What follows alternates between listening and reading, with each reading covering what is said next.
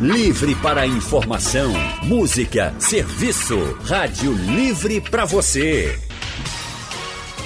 O consultório do Rádio Livre. Faça a sua consulta pelo telefone 3421 3148. Na internet www.radiojornal.com.br.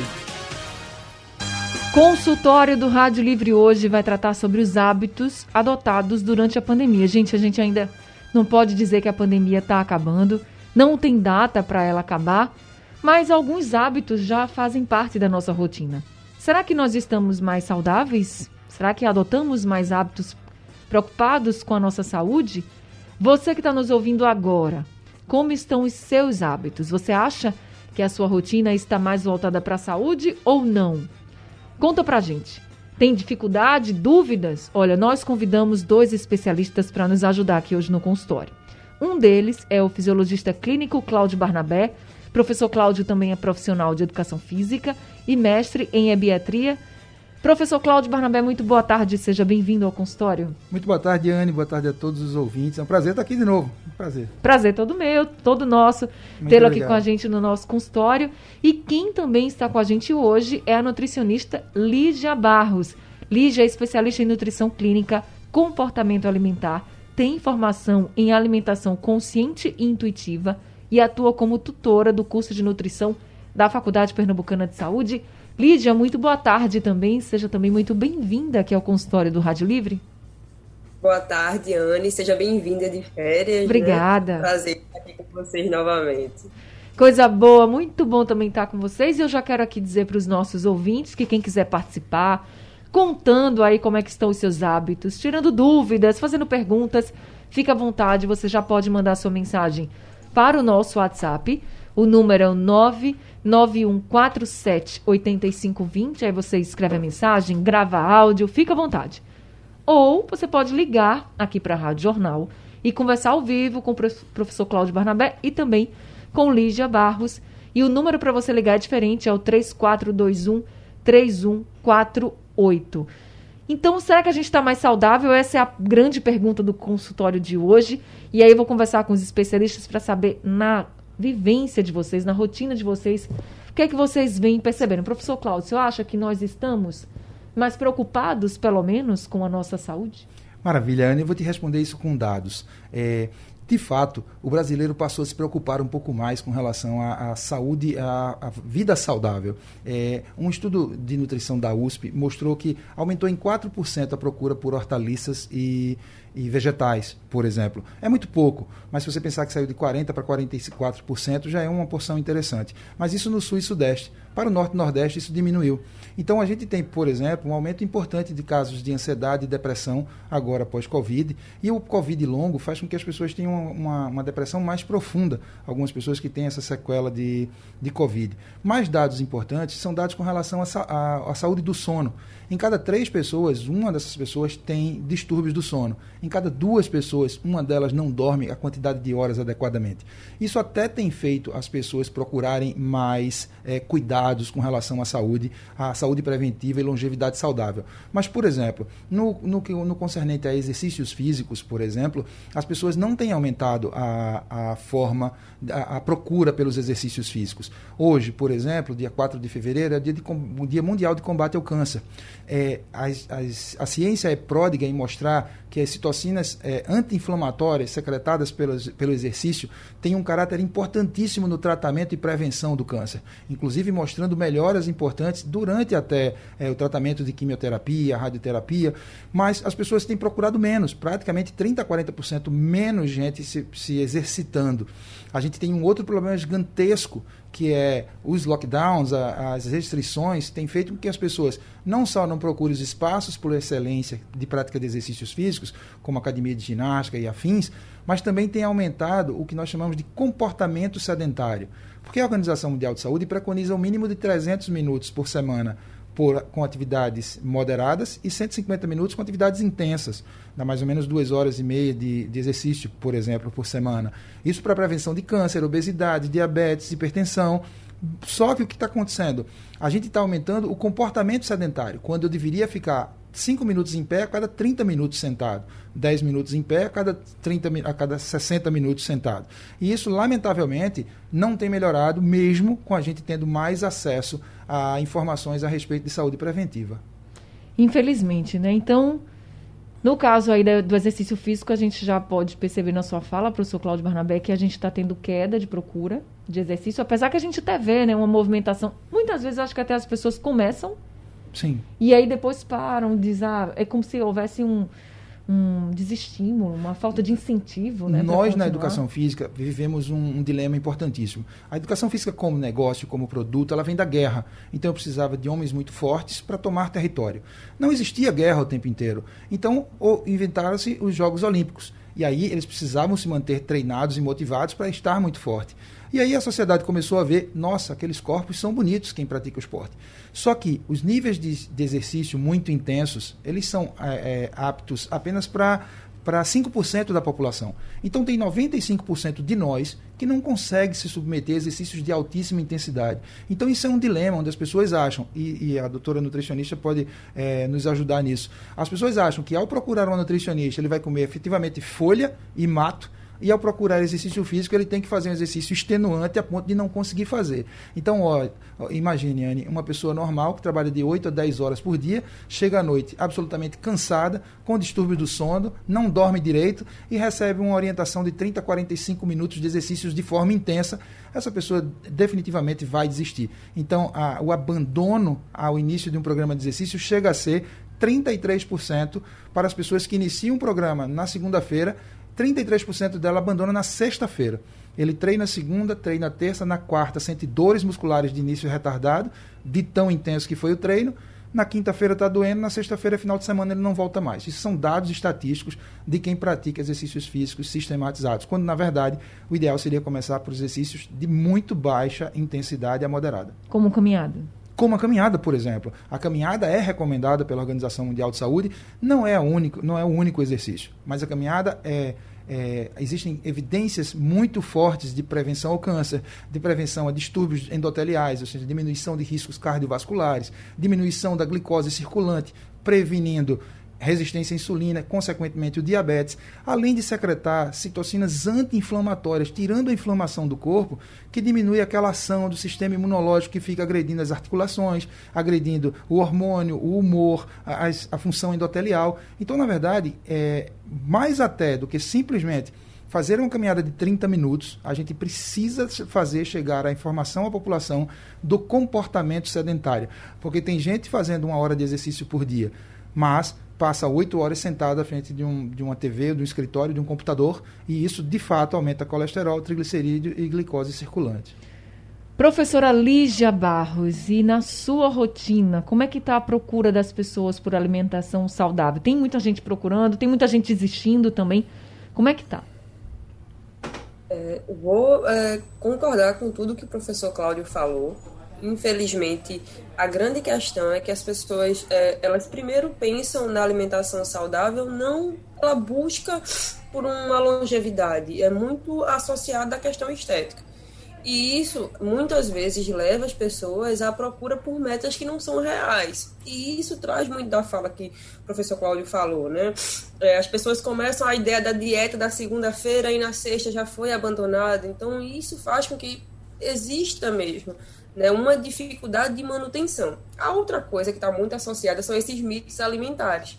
A gente tem uma ideia dicotômica da alimentação, a gente vive falando sobre isso aqui, mas se mantém a ideia de que se você precisa comer mais verdura, tem que ser só verduras cruas. Então, as pessoas que não gostam de alface efetivamente vão se sentir menos saudáveis porque não conseguem fazer essa alimentação.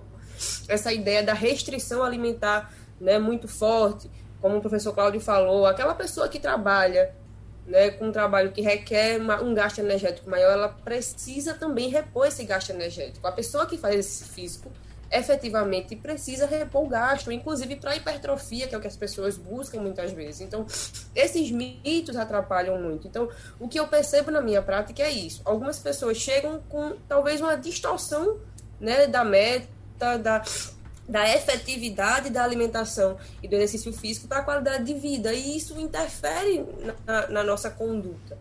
Então, eu acho que esse é um ponto primordial para a gente conversar. Entender qual a importância real da alimentação saudável, da, dos bons hábitos né, no dia a dia? E a partir disso, trabalhar metas reais, porque aí vem aquela história que a gente vive comentando, mas as pessoas esquecem. Quais são é, os seus hábitos familiares? Quais são as suas referências? Qual, qual, é o seu poder aquisitivo? Que isso, infelizmente, tem impactado muito a sociedade. Então, a gente precisa trabalhar com alimentação que seja real. E sim, saudável, mas dentro da possibilidade do indivíduo. E com relação a esses hábitos saudáveis, eu queria que a senhora falasse também um pouco sobre o que de fato é esse hábito. Por exemplo, é, tem gente que diz assim: ah, eu acho que eu não tenho um hábito saudável, não, porque eu até como bem, eu até como as frutas, eu como, gosto de verduras, legumes, sempre como. Mas aí, gente, chega o fim de semana, a pessoa não pode comer nada fora disso. E aí eu sou assim, então eu, eu tenho certeza que eu não tenho hábitos saudáveis. Queria que a senhora falasse um pouquinho sobre isso também.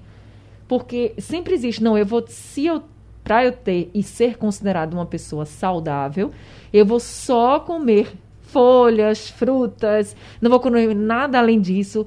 Se eu for numa festinha, se eu tiver, se eu quiser fazer um bolo, por exemplo, que seja, um bolo na minha casa, né? Tem muita gente que tem o hábito, por exemplo, de à tarde tá junto com a família, gostar de um bolo com café.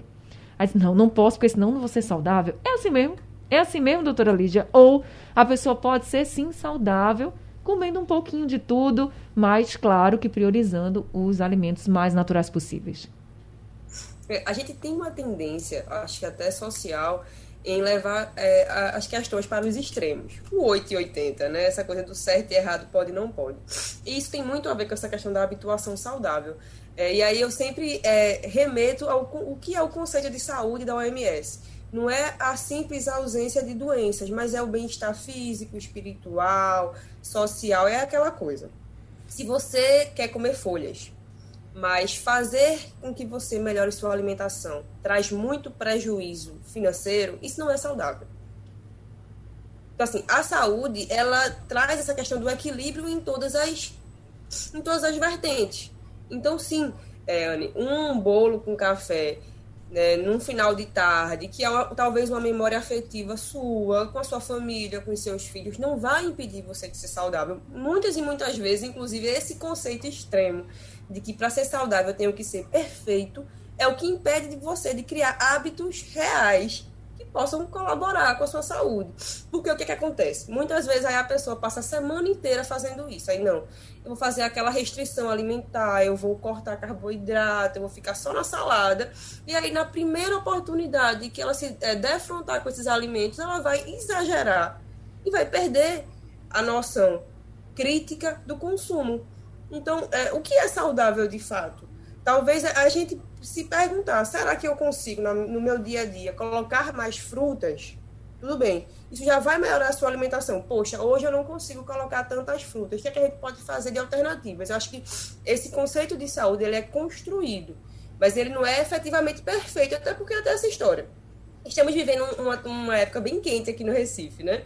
A temperatura interfere no nosso hábito alimentar. Então, é normal que no verão a gente consuma alimentos mais leves e no inverno a gente tem, tem uma tendência de comer alimentos que têm um maior aporte calórico. Isso não quer dizer que você não está sendo saudável, é adaptação corporal, sabe? Então, acho que esse, é importante que as pessoas saiam desse mito do perfeito. Eu acho que a gente precisa ter, sim, é, construir hábitos, mas a perfeição, ela não existe. O professor Cláudio colocou aqui alguns números, por exemplo, com relação a exercícios físicos. Né? A, gente, a gente precisa e criar um hábito de fazer exercício físico todo dia. E exercício físico mais, mais leve, não precisa ser o exercício físico mais intenso. Por exemplo, 30 minutos de caminhada todos os dias já seria assim, um ótimo exercício para as pessoas se manterem saudáveis. Além de no dia a dia mesmo, no nosso dia a dia do trabalho, a gente se levantar mais, andar mais, enfim, se manter ativo. Tem também uma conta que a gente faça assim com o alimento, por exemplo, quantas porções de frutas se eu tiver condições de comprar, também tem isso, né? Mas assim, vamos pensar aqui nas pessoas que têm condições de comprar. Quantas porções de frutas as pessoas devem consumir por dia? Quantas porções de legumes, de verduras seriam indicado por dia? Isso para quem tem condições, para quem pode, para quem gosta. Enfim, existe essa conta, professora Lígia? Existe sim. A gente tem, na verdade, o nosso documento que nos guia, que é o Guia Alimentar para a População Brasileira, que é extremamente acessível, tem na internet. E a ideia geral é que a gente consuma entre 4 a 5 porções de frutas, verduras e legumes por dia. Né? Esse, esse é um dado que vem da pirâmide alimentar, que já é um pouco mais antiga, mas isso ajuda as pessoas a nortear. E o que seria uma porção de fruta? Por exemplo, uma fatia de mamão é uma porção de fruta uma fatia de manga, uma maçã. Então, quando a gente coloca isso do ponto de vista prático, não são metas tão distantes da nossa realidade, sabe? A própria ideia, por exemplo, da nossa meta de água. Muitas pessoas falam sobre isso, né? De você tomar. A ideia da água era ser efetivamente pelo peso, mas se a gente conseguir alcançar 2 litros de água, principalmente pensando na nossa temperatura, já é uma quantidade muito boa. Então, o que são 2 litros de água? 10 copos de 200 ml, 10 copos um pouco maior do que aquele copo que a gente tem que vem no supermercado. Então, não são metas tão difíceis sabe? Mas aí qual é a ideia? É interiorizar essas pequenas metas para que a gente possa fazer mudanças mais viáveis e, né, e a longo prazo. Porque a ideia do hábito alimentar é ser consolidado, não é ser essa coisa da dieta que começa na segunda, termina na sexta e ninguém quer ver na próxima segunda, sabe? É, a pessoa tem que ter essa consciência. Eu acho que mudar, né, professor Cláudio, muito mais a mente. Eu acho que o grande desafio também é mudar a forma que a gente pensa. Assim, vocês falaram aqui situações que eu acho bem peculiar, bem é, da rotina de todo mundo, do dia a dia de todo mundo, que, ah, eu vou começar a dieta. Segunda-feira é dia de começar a dieta. Na quarta a gente já tá, né? Eita, aí não deu para fazer o exercício na quarta, aí não vou fazer só quinta e sexta, porque sábado e domingo eu não vou, né, fazer nada. Aí pronto, não deixa para a próxima segunda e assim vai. Acho que o grande desafio também, para a gente manter esses hábitos mais saudáveis, é mudar um pouquinho a forma de como a gente pensa, né? E tentar colocar na nossa, nossa rotina, no nosso dia a dia, para ficar tudo muito natural, né? É, isso que você fala é muito importante porque está relacionado com o que os coaches falam hoje, né? Mindset, mentalidade. Mudar essa mentalidade muitas vezes é, é, é quebrar uma, uma, zona de conforto e todas as vezes que a gente pensa nisso é muita dificuldade. Se a gente pensasse nos benefícios, mas todas as vezes a gente pensa que a doença está muito longe. Só para você ter ideia, o câncer que mais mata no Brasil, câncer de mama. Só que manter-se ativo durante é, a semana, três vezes por semana, de uma hora ou meia hora de caminhada, por exemplo, reduz em 20% os casos de câncer de mama. Só que quem teve câncer de mama reduz ainda mais 20% o caso de recidiva. Se você pensasse dessa forma, talvez fosse um pouco mais prazeroso. Mas a doutora Lígia citou um negócio bem interessante, que é a história do arquétipo. Ou seja, ah, eu acho que essa hora de comer com a família, é, isso é extremamente importante. E tem gente que já pensa assim, é, não, isso para mim não dá. O exercício teve uma experiência negativa com exercício intenso, tem uma experiência negativa com uma dieta exclusiva de uma coisa que ele não gostava, por exemplo. E aí, por exemplo, ela citou brilhantemente: quem tem maior demanda energética precisa de mais ingesta. Então não é uma dieta de folha para todo mundo. O adulto que tem palatabilidade infantil já se sabe que algumas bactérias na, no microbioma oral causam algum desconforto para comer aquelas, aquelas verduras, aquelas, aquelas, eh, aquelas hortaliças que causam desconforto. Né? Adultos também têm alguma intolerância com vegetais, mas não significa que você também não consiga quebrar esses hábitos. Então, se a gente parasse para pensar que doenças, a, a, própria indústria alimentícia empurrando de ultraprocessados, ricas em sal, açúcar, gordura vegetal, é, ultra, é, é, é conservantes, nitritos, nitratos em geral, que é cancerígeno, que tudo isso, que essas coisas são todas cancerígenas. Se você pensar que o exercício, que o, que o, o comportamento sedentário é inflamatório, a obesidade, o sobrepeso, a gordura per si, ela é um armazém de toxinas e ela é muito inflamatória, talvez facilitasse se a gente começasse devagar, se a gente começasse pouco. Hoje eu tive uma paciente de 78 anos no consultório que precisava muito de ajuda. E a gente começou com 10 minutos de exercício contemplativo. Ela vai fazer 10 minutos de caminhada contemplativa. E não temos nenhuma dúvida de que isso vai melhorar, ela vai se sentir mais adequada e vai se sentir mais encorajada para fazer exercício. O que é uma caminhada contemplativa? Agora eu fiquei curiosa. Que coisa maravilhosa você perguntar isso. Porque, veja bem, eu comecei falando sobre intensidades e as pessoas têm muito medo daquilo que é intenso. Então imagine você procurar uma academia de ginástica, onde as pessoas têm em média 30, no máximo 40 anos.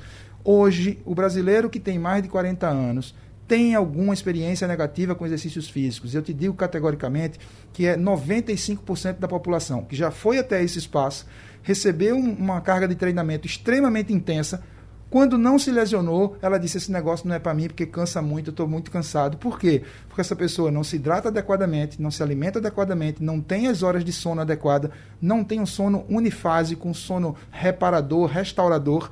Essa pessoa não sabe controlar o estresse, essa pessoa não tem o mínimo de exposição ao sol, essa pessoa tem hipovitaminose, então essa pessoa está cansada, recebe um programa de treinamento muito intenso e essa pessoa vai desistir. Uma caminhada contemplativa significa não mede frequência cardíaca, não fica preocupado com intensidade, vai caminhar ao sol e olha a paisagem, contempla 10 minutos contemplando. Naturalmente, você vai secretar citocinas anti-inflamatórias, o teu consumo de oxigênio, aquilo que a gente chama de resistência, a tua resistência vai aumentar e naturalmente o teu organismo começa a responder adequadamente. Nós temos um problema social importantíssimo hoje.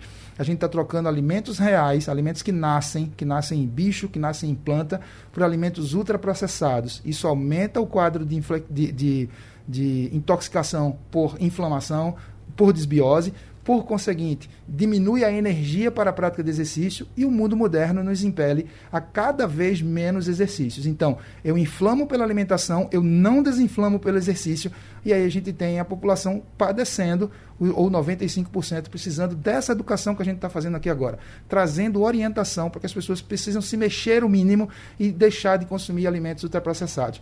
Ontem tive um paciente que disse assim: de fato, eu estou comprando aquilo que é prático em detrimento daquilo que me faria bem ou que é saudável. É, tem até vários memes nas redes sociais também e até alguns que são bem informativos falando sobre essa praticidade, né? E qual é a dificuldade, por exemplo, de descascar uma banana, qual é a dificuldade de você descascar uma laranja. É, são coisas que a gente precisa pensar. Eu confesso que eu gosto muito dessa linha que a doutora Lígia fala, né? Que a gente precisa ter uma intuição também. Nada é totalmente proibido, nada é totalmente permitido. A gente tem que ali ter o equilíbrio, o equilíbrio de tudo. Então, é mudar a mente, mudar a forma que a gente pensa. Deixa eu chamar aqui o Andrade de Rio Doce, que está ao telefone com a gente para participar do consultório. Andrade, boa tarde para você. Seja bem-vindo ao consultório. Boa tarde, minha querida Anne Barreto. Oh, que coisa boa poder falar com você, Andrade. Saudade de você. Saudade obrigada. de você. Muito obrigada. que a gauchinha dava conta da bancada, viu? É maravilhosa, Ela... né? Muito Porreta. maravilhosa, Natália. Porreta. Mas que bom poder conversar contigo que mais bom. uma vez. Queridos, professor Cláudio Barnabé, professora Lígia Barros, Olha, coincidentemente, domingo passado foi meu aniversário. Parabéns, parabéns Andrade, você, parabéns. Vamos botar aqui um parabéns para você. tá aí, então, Henrique Dias já obrigado, na sonoplastia aqui para você. Obrigado, muito obrigado, Henrique Dias. Obrigado, Rádio Jornal. Queridos, coincidentemente, eu, no meu aniversário, reuni algumas pessoas afins, em sua grande maioria, pessoas acima dos 40 anos. E um dos assuntos foi exatamente sobre o consultório de hoje. Como é que estava a, a, vida da gente, o que é que tinha mudado. Olha, dormindo pior, todos. Ociosidade, sedentarismo galopante, boa parte. Alimentação irregular, grande maioria. Sabe? E, a, e doença. Muita doença. E, sabe, um organismo em total desequilíbrio, entendeu? Parece que os organismos se descompensaram e por conta de doença, alta medicação, muito medicamento, entendeu? Aí eu pergunto para vocês, bom, o organismo saiu do equilíbrio, desequilibrou tudo, descompensou. Quanto tempo se leva com acompanhamento profissional dos profissionais que estão aí? Quanto tempo? Porque para descompensar parece que é rápido demais. Verdade. Para retornar, misericórdia, entendeu? Quanto tempo com acompanhamento, com o retorno a uma boa alimentação, retorno a exercícios físicos, os organismos podem voltar ao equilíbrio.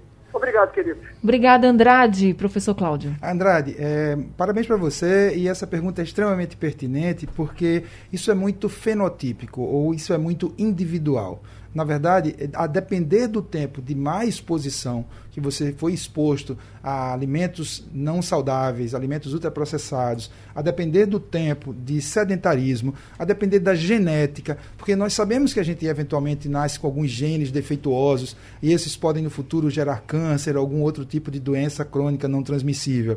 Mas a gente sabe hoje, a ciência defende, sabe muito hoje, que existe a epigenética, ou seja, o que é que de comportamento eu assumo para não startar ou para não é, ativar esses genes defeituosos. Então, por exemplo, veja que você corrobora exatamente com a minha fala anterior, à sua entrada. A indivíduos de 40 anos passando por situações de adoecimento, o corpo fala, ele nos dá sinais e sintomas clínicos e a gente está convivendo com eles. Por exemplo, as, os ouvintes que estão agora conosco devem estar tá passando por é, pele ressecada, calorão, vermelhidão, bolsas ou olheiras nos olhos ao acordar, uma dor de cabeça crônica que não passa, e 90% desses casos é desidratação.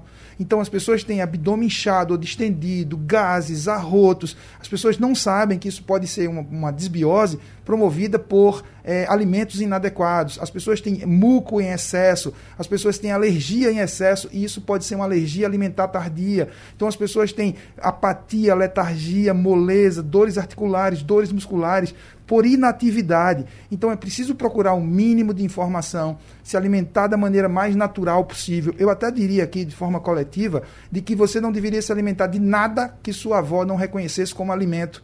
Então hoje a gente troca um alimento real, um alimento in natura, por um alimento ultraprocessado. Ou, por exemplo, um alimento que tem uma cara, parece é, um alimento saudável, e você tem um biscoito com cara de trigo ou tal, natural, é, gluten free, e aí por trás é cheio de ultraprocessados. E essas coisas vão fazendo com que a gente perca naturalmente a fisiologia, o equilíbrio fisiológico natural e causando esse adoecimento. E as pessoas vão convivendo com esses sinais e sintomas clínicos.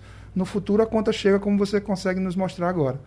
Então, o, quem está se sentindo assim, o mais rápido possível, é melhor procurar um profissional, contar como está e tentar mudar esses hábitos, já que o tempo vai depender de cada corpo, de cada organismo.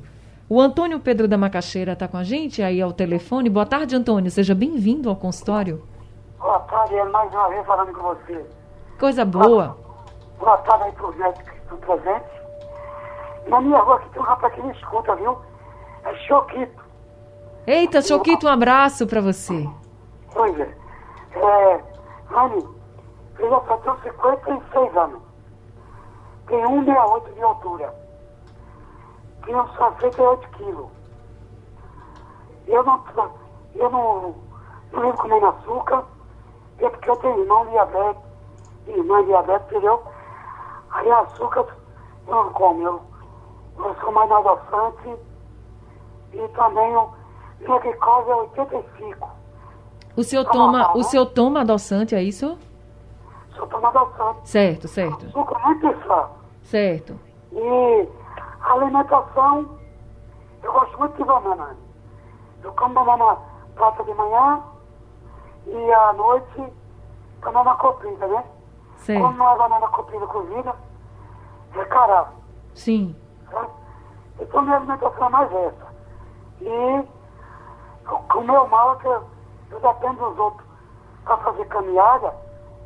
Eu não estou fazendo caminhada, né? Mas eu ia fazer com a minha irmã que eu vou fazer bicicleta. Ela tem uma máquina em casa, só que eu não Sim. posso estar caminhando, porque eu dependo dos outros, né? Eu vou fazer bicicleta, seria legal para mim fazer bicicleta.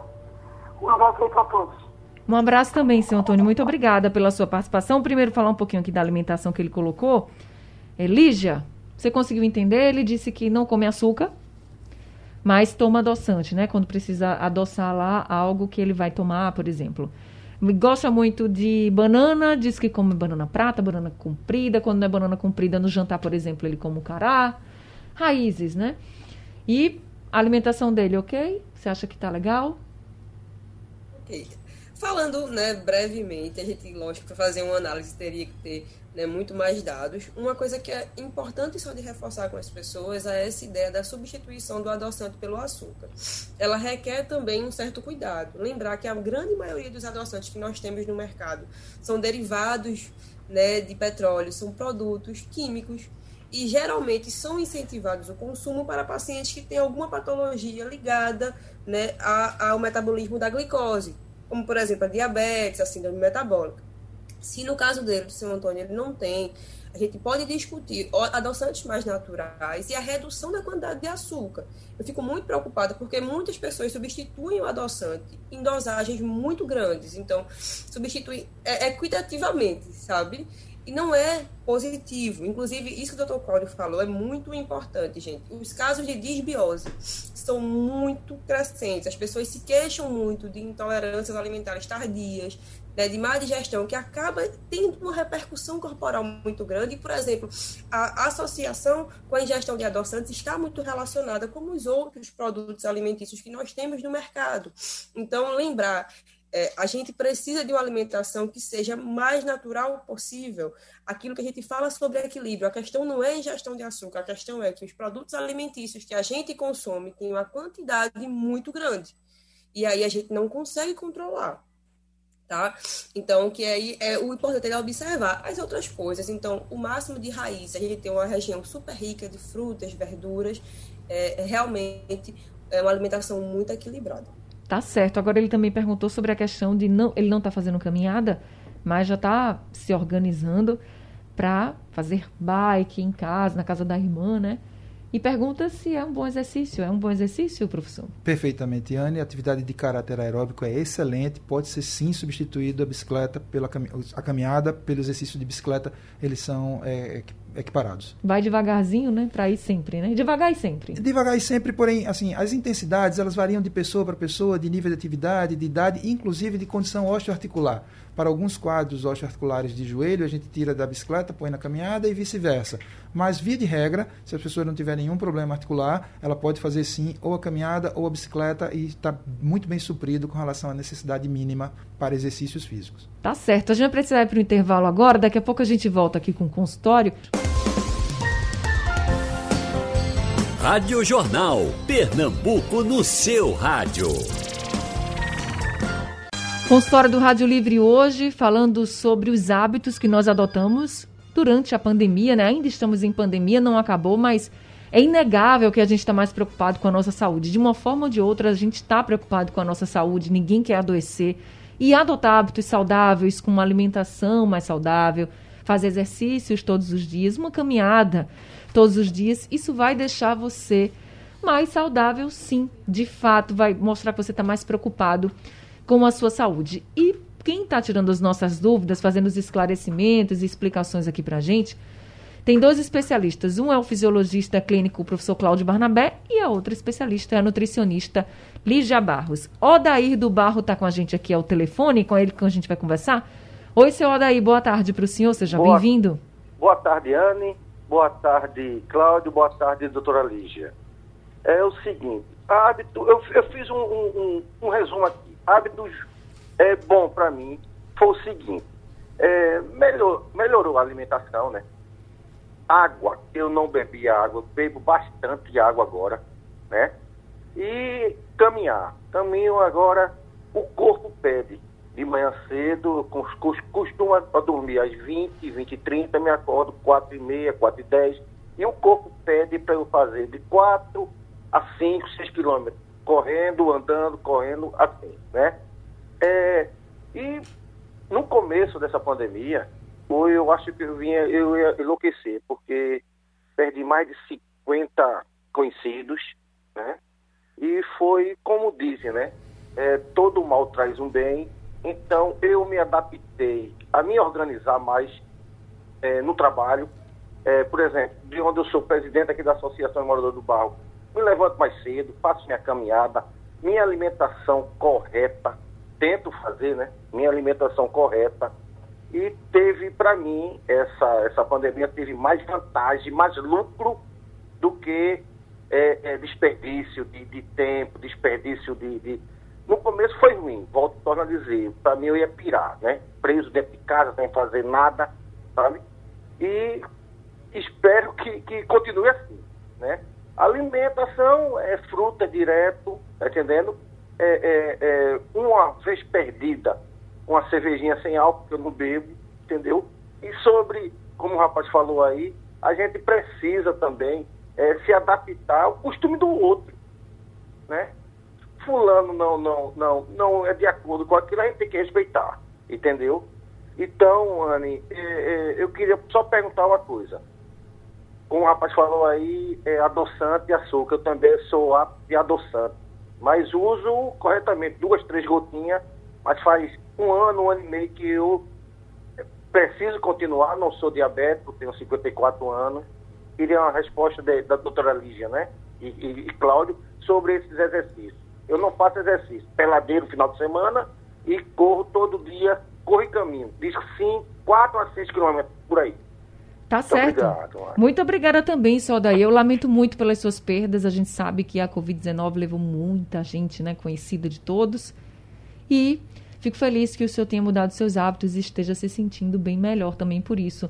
Lígia, ele falou que com relação ao adoçante, ele coloca duas, três gotinhas. Você acha que essa é uma quantidade excessiva ou não? Não, essa é uma quantidade boa. Eu acho que vale ele observar agora é, quais são os compostos que tem no adoçante. É, a gente tem alguns adoçantes que são de caráter natural. Então, é, existem né, os esteviosídeos, a estévia, que é muito conhecida. Ela, e é importante que o adoçante seja a base de estévia e não com estévia. Por quê? Quando vocês forem no supermercado, observem que os adoçantes, eles geralmente têm mais de uma composição, tá? Então, o esteviosídeo é um alimento derivado de uma planta, é um composto mais natural. Existem outros, como os polióis, né, xilitol e eritritol, que têm duas questões que eu acho que a gente pode levantar em relação a, a contraindicações. Uma é que algumas pessoas é, fazem desconfortos gastrointestinais com o uso desse tipo de adoçante, né, como o xilitol, que é muito comum e ele adoça muito bem. Então, é entender se você consegue comer. E outra, infelizmente, o valor, porque eles são bem mais caros quando a gente vai comparar os preços. Então, a indicação dele em relação à quantidade está ok, mas aí o que eu peço para que ele olhe realmente qual é o tipo de adoçante que ele está utilizando. Tá certo, caminhada e corrida todo dia, uma peladinha no fim de semana, tá ok também, professor Cláudio? É, a gente precisa agradecer o testemunho dele, né? Ele corrobora com a minha fala e logo depois ele disse: o meu corpo pede. Ele começou com uma pequena caminhada, exercício de caráter leve, moderado e a pelada no final de semana. Perceba como ele diz que está disposto com relação a isso. Meus parabéns, é ótima essa indicação. E Edilene também mandou aqui uma mensagem para a gente. A mensagem da Edilene veio pelo nosso WhatsApp. Vamos ouvir. Anne, boa tarde. Boa tarde, professor Cláudio. É, Anne, pergunte para o doutor Cláudio, para o professor Cláudio, por favor. Eu trabalho, o local eu trabalho eu ando muito, ando muito. Eu coloquei o aplicativo do, de pedômetro no meu celular e assim, no final do plantão eu ando uns, uns 6 mil passos 6 mil, 5 mil, 500, 6 mil passos. E assim, eu fico pensando, aí eu chego em casa de manhã que eu trabalho à noite, né? Vou fazer as coisas. Eu fico pensando, eu tava pensando que ele caminhar no final da tarde, ou se não correr, que eu quero me pegar, obter esse hábito de correr. Então, eu fico me perguntando, será que essas caminhadas todas que eu já, já dou no trabalho, não já está satisfatório para mim. Ou se eu tentar incluir mais essa caminhada, mais assim no final da tarde, os benefícios serão melhores. Obrigado, viu, Ana? Estou na escuta. Obrigada, dona Idilene. Fico muito feliz, viu, que a senhora esteja com a gente aqui nos ouvindo também. Professor Cláudio. Parabéns, Idilene. É, é importante que todos saibam que existe um aplicativo gratuito para contar os passos, o Google Fit pode ser baixado provavelmente é uma dessas ferramentas que ela usa. E a recomendação é de 8 mil a 10 mil passos, a depender da idade, de 7 mil a 10 mil passos. Se você já faz 6 mil passos por dia e tem essa possibilidade de caminhar à tarde, complete os 10 mil passos por dia, vai te fazer muito bem. A depender do nível de aptidão e peso, se você tiver sobrepeso ou obesidade, eu não recomendo que você parta para correr agora.